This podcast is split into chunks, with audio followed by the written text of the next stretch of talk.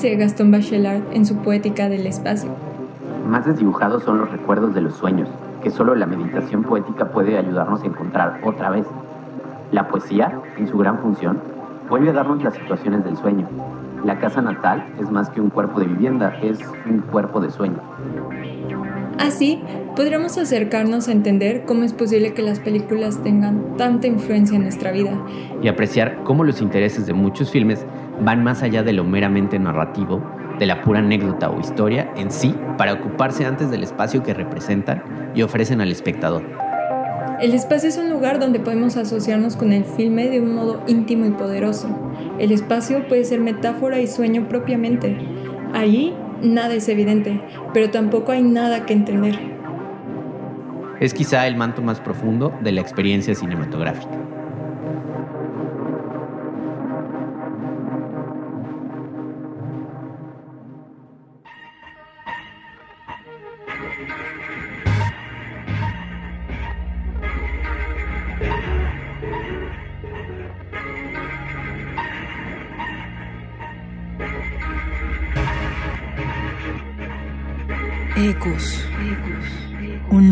Para naufragar en el mundo sonoro desde los ojos del cine.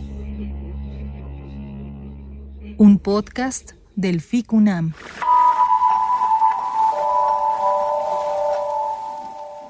Eh, Fernanda, ¿a qué va uno al cine? Es la pregunta de la infinidad de respuestas. A cada persona que le preguntes va a tener una respuesta distinta. Sin embargo, creo que en algo se parecen todas. Habrá quien te diga que va para distraerse, que va para olvidarse de sus problemas, habrá quien te diga que va para entender otras realidades, habrá quien te diga que va para reírse, pero creo que en todas, y en esto me incluyo, creo que la intención es vivir una especie de, de vida alternativa o paralela a través de historias, a través de las historias de los demás. Todos quisiéramos poder habitar distintas realidades y creo que pues el cine y la literatura, el arte en general es lo que te lo permiten y el cine en concreto por ser tan inmersivo, por secuestrarte entre comillas durante un rato, creo que creo que lo logra más incluso que la lectura. La lectura a veces tú la interrumpes y te vas, pero una película, si la ves en salas, no te lo permite. Entonces, bueno, creo que uno va al cine, o por lo menos yo voy al cine para poder vivir una vida que no me tocó, para bien o para mal, ya sea para, para entenderla, incluso a veces hasta para poner en perspectiva mis problemas o lo que percibo como problemas. Doctor Volpi, ¿a qué va uno al cine? Bueno, va una enorme cantidad de cosas al mismo tiempo, dado que se ha convertido en una de las grandes experiencias totales, artísticas, eh, que vivimos en el siglo XXI. Uno va, como está dicho en esta serie de charlas, a liberarse, a distraerse, a aprender, a entretenerse, a eh, volverse otro, a vivir otras historias además de la propia, a convertirse en los personajes que uno ve en la pantalla, a reflexionar sobre los otros y sobre uno mismo, a reflexionar sobre el mundo, sobre la historia, a aprender. Eh, es una experiencia inmersiva, artística, total, y por eso es tan apasionante ir al cine eh, como experiencia, todavía más que ver simplemente una película.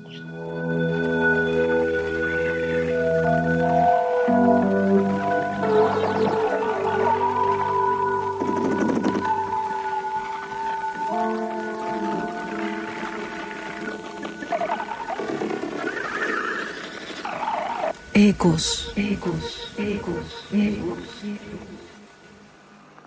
¿Ese escalofrío se comprende bien?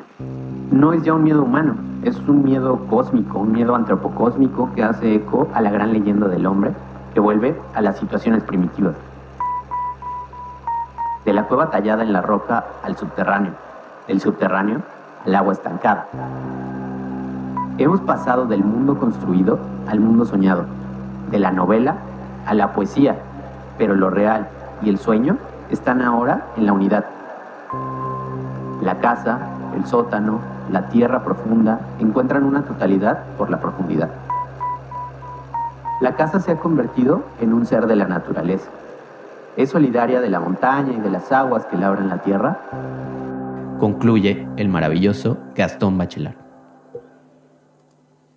Con Donde cae el sol tengo la primera intuición en, relación a esto que, decías, Roger, de, la cámara y el plano y demás, que, que el mundo, que el mundo, que incluso la escena pensada como el mundo, la realidad de la escena, aún siendo de ficción, es algo en general, y que lo que la cámara decide ver es aquello que quiere de algún modo revelar o profundizar de aquello general. Es decir, el encuadre es lo particular, es la posibilidad de recorrer ese mundo y recortar un conjunto de cosas y establecer algún sentido a partir de ese recorte, que nunca es el del argumento, sino aquello que excede al argumento.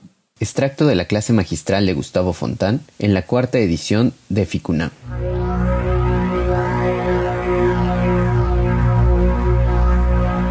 ¿Cómo se relacionan los conceptos de libertad y de poder?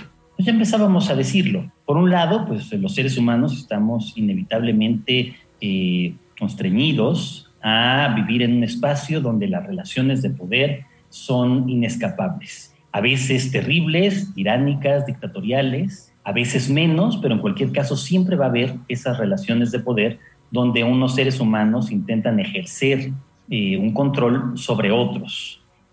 Este es tanto un tema, por supuesto, importante del arte y por lo tanto también del cine, pero desde luego también es parte de la práctica cotidiana de los artistas. Si vemos tantas restricciones, particularmente al cine, tantos modos de censura distintos que el cine ha tenido a lo largo del tiempo y que en buena medida sigue teniendo, que tiene que ver con qué se puede ver y qué no se puede ver, que alguien tiene que dictarlo, y nos encontramos claramente la tensión que el cine siempre ha vivido sobre todo a partir del cine convertido ya en el mayor espectáculo de masas durante el siglo XX eh, y aún en nuestros días, eh, aunque estemos más ligados ahora a ver cine en este tipo de dispositivos electrónicos más que en las salas, pero en cualquier caso, la relación con el poder se mantiene ahí de manera permanente, restricciones de todo tipo hacia lo que es visible y lo que debería devolverse invisible, y se vuelve pues sin duda también un tópico central de los creadores enfrentados a esta dinámica.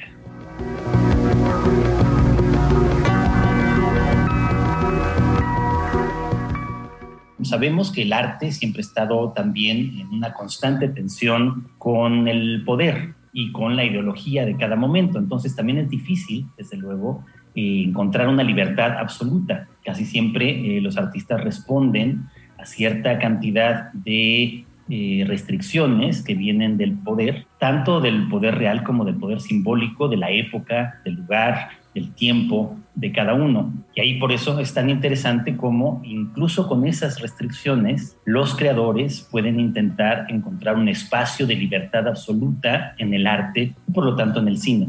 Una libertad que en algunos sentidos puede ser que sea ilusoria, pero que se mantiene como meta.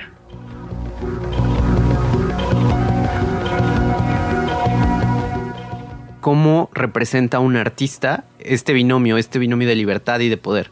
Bueno, yo creo que eh, ahí sí tenemos una enorme cantidad de ejemplos en la tradición cinematográfica de artistas que intentan representar ambas cosas. El poder de un lado, la lucha contra el poder del otro, la libertad. Ese tópico, por supuesto, es uno de los principales, no solamente del cine, sino del arte en general. Y en el cine ha encontrado múltiples manifestaciones que muestran precisamente cómo alguien intenta luchar contra cualquier tipo de poder.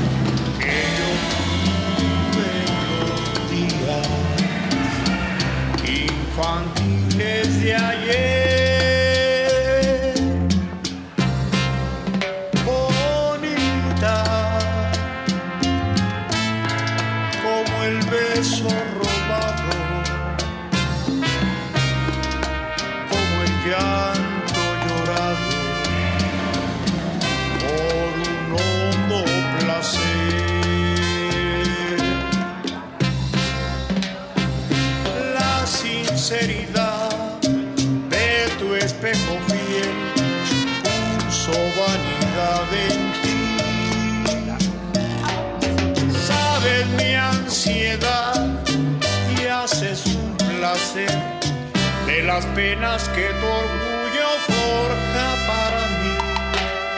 Bonita, haz pedazos tu espejo para ver si así dejo de sufrir tu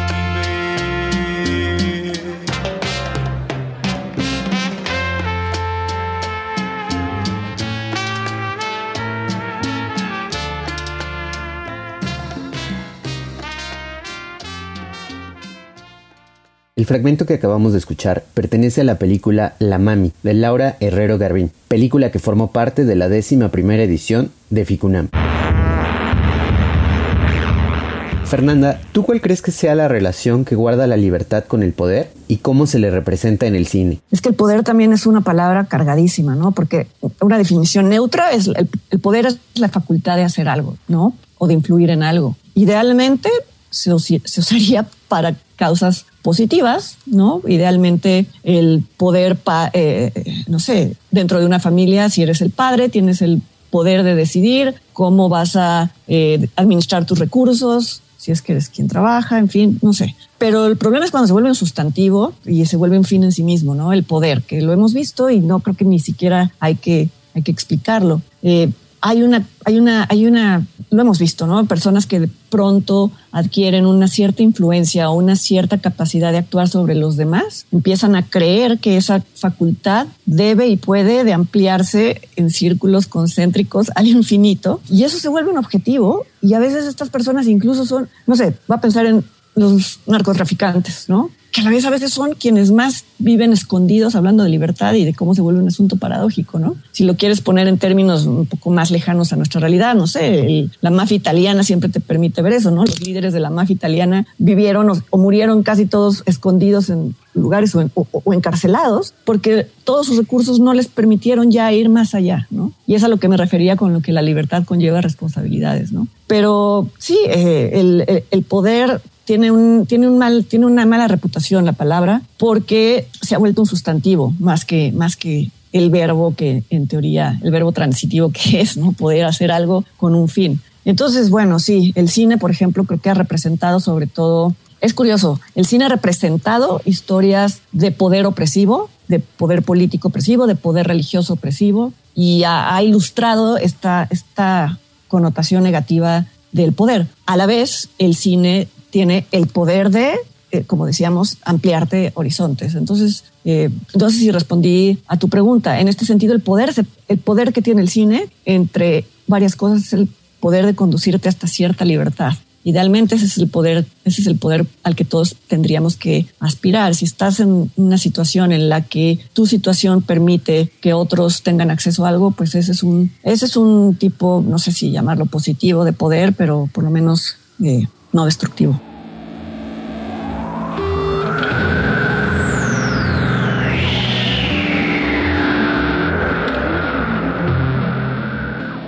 Yo sé, yo sé que es un poco cursi, pero ¿no será que el cine nos permite ser un poquito inmortales? Ah, en el sentido de que, pues, lo dices por como espectadores, pues en el sentido de que puedes vivir. Yo creo que nos permite más bien ser, no sé si, si la palabra es eh, omnipresente, porque no es que estemos en todos los lugares, pero sí nos permite ser personas simultáneas, ¿no? y nos permite ver el futuro en este sentido. Es una especie de como de, como de bola de cristal, como de también te advierte, ¿no? Sin advertirte, por supuesto, porque imagínate que Sangrona sería una película que te dijera, no, ten cuidado con quienes te juntas porque luego te va a pasar. Pero en una secuencia tan increíble como esa te advierte, ¿a qué, a qué le estás dedicando tu vida? ¿Por qué estás peleando? ¿A quién estás vendiendo tu alma? sí, pues sí, inmortales en el sentido de que nos une también a todas las personas que han pasado por este mundo y a las que van a venir, porque de una u otra manera todas acabamos compartiendo experiencias, no exactamente las mismas. Sería terrible compararse con, no sé, un sobreviviente del holocausto, no quiero caer en esas cosas, ¿no? Pero la frustración y el dolor y la esperanza y todo eso, pues son experiencias que en mayor o menor medida compartimos. Entonces sí, el cine nos une a todas esas personas que, que existieron y a las que están por venir.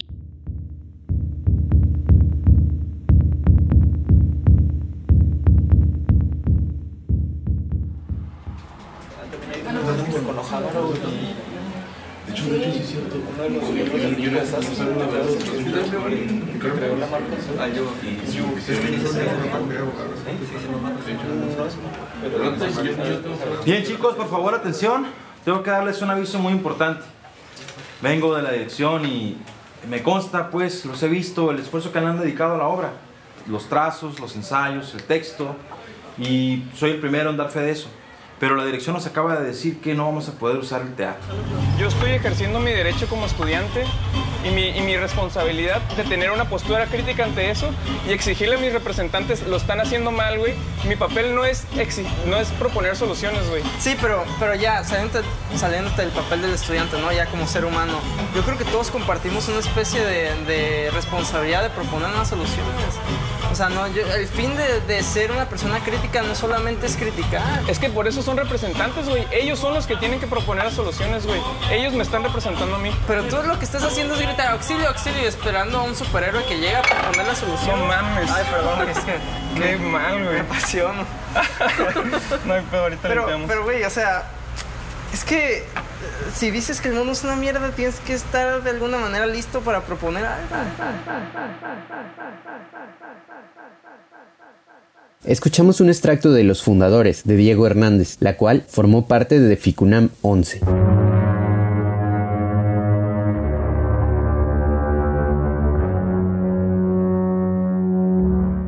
Oye, Fernanda, ¿y una, una escena de una película que te evoque poder? Mira, podrían ser muchísimas en donde, donde se representa este poder autoritario, el poder de los dictadores, en fin. Pero una, una escena que a mí me, me, partió el alma, pero que creo que ejemplifica un poco la futilidad, la futilidad del poder cuando el poder es una cosa que se persigue por sí misma, es el, de las, una de las últimas secuencias de, del irlandés, de Martin Scorsese, cuando Frank Sheeran está en el asilo de ancianos, después de haber sido pues este hombre prominente de la mafia italiana que, eh, pues bueno, no les voy a contar una película de cuatro horas, ¿no?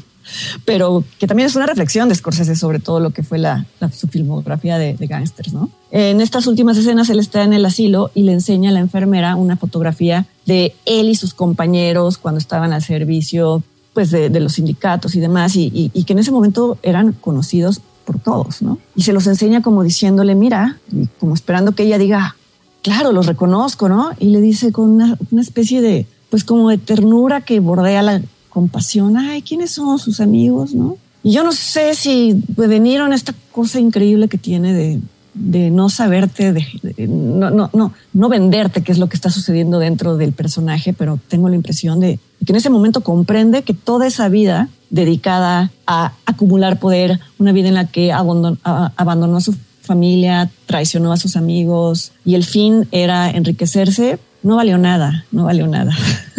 Le valió estar en ese, en ese asilo de ancianos, siendo un poco, pues, con una enfermera que le está teniendo un poquito lástima. Y esto, en ese momento, te lo juro que cuando vi la película me llevó a pensar en cuántas personas dedican su vida, ¿no? A esto, ¿no? A servir causas abstractas y a descuidar estos vínculos cercanos y a descuidar el momento y a creer que en ese, que, que, que un momento de reflectores vale, vale toda una vida y, no la vale. Ese es el, ese es una como deconstrucción del, del poder cuando el poder se entiende como la creencia de que eres inmortal. Pues no, no eres inmortal, no lo vas a hacer y vas a estar un día Mm, en la situación de Frank Sheeran y vas a voltear a ver a tu vida y vas a decir no valió la pena.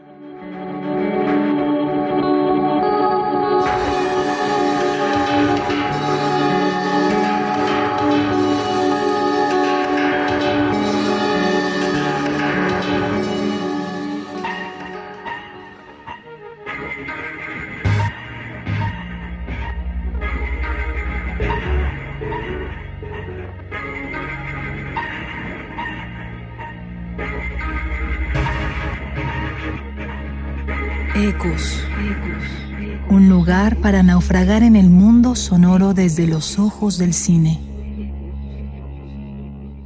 Un podcast del FICUNAM. Este programa es una colaboración de FICUNAM y Radio UNAM. Equipo. Abril Alzaga, Maximiliano Cruz, Mariana Gutiérrez Noriega, Jimena Piña, Pablo Rendón, Omar Tercero, Facundo Torrieri y José Luis Tula. Realizado con el apoyo del Instituto Mexicano de Cinematografía a través del programa Fomento al Cine Mexicano, FOCINE, y de la beca de arte BBVA de la Fundación BBVA México. No te pierdas todos los detalles de nuestra programación. Visita ficunam.unam.mx y suscríbete a nuestro newsletter.